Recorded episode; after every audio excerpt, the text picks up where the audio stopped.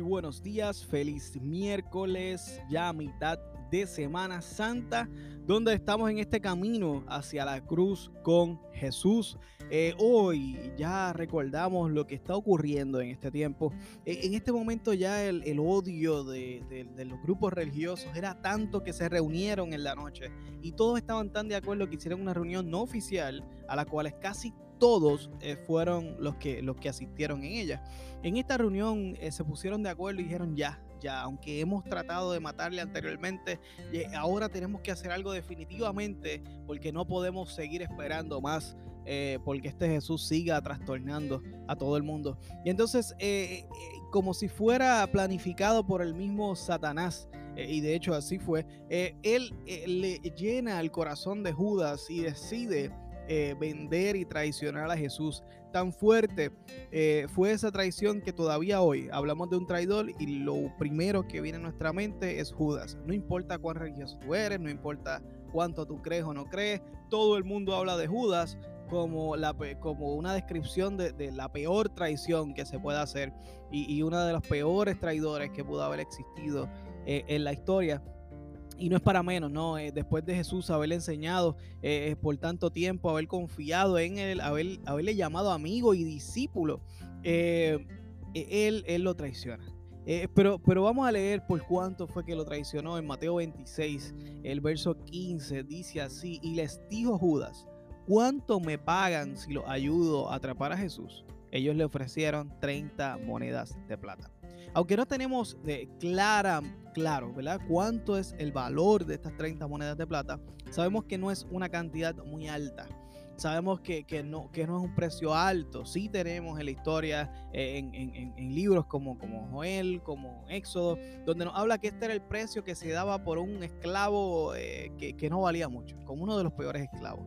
Y así fue vendido Jesús, como uno de los peores esclavos, 30 monedas de plata, una cantidad eh, eh, de, no mucho valor y, estamos todos convencidos de que, obviamente él, él, valía mucho más. Él es el creador del mundo, no pudo haber sido vendido por una fracción tan ínfima de ese mundo que él mismo creó. Pero hoy quiero que reflexionemos en cuánto costó que tú conocieras a Jesús. ¿Cuánto cuánto, cuánto costó que tú conocieras. Y no te estoy hablando del valor de la sangre de Cristo, estoy hablando del que te habló a ti de Jesús, del primero que te habló eh, de Jesús, cuánto costó. Mira, pudo haber sido el costo de una sonrisa, pudo haber sido el, costo de, de irle a una llamada, un mensaje de texto, o ir a la puerta de tu casa, si así fue, o, en el trabajo. Eh, ¿Cuánto costó una conversación? ¿Cuánto cuesta una conversación?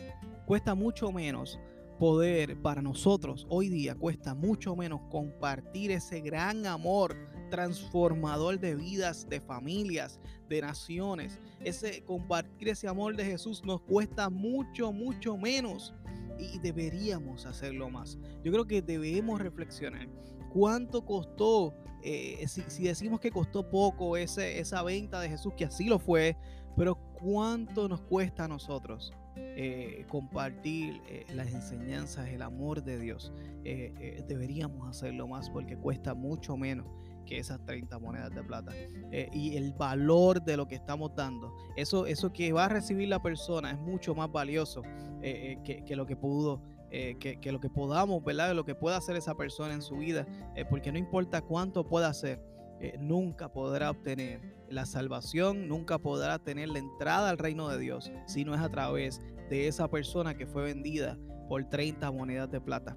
Así que te pido que reflexiones en esto hoy. Eh, Dios te bendiga. Gracias por acompañarnos en este camino hacia la cruz que cada vez se pone eh, más interesante. Mañana jueves estaremos compartiendo otra, otra enseñanza ya un poco más allá de, lo que pasó en esos juicios con Jesús. Pero nada, eh, quédate pendiente, síguenos a través de los podcasts, síguenos a través de Facebook, de todas las plataformas de redes sociales y nuevamente compártelo si te ha gustado esto que has recibido. Por favor, compártelo, seguiremos compartiendo contigo. Dios te bendiga y si tienes algún comentario, reacción, Déjanoslo saber, escríbenos.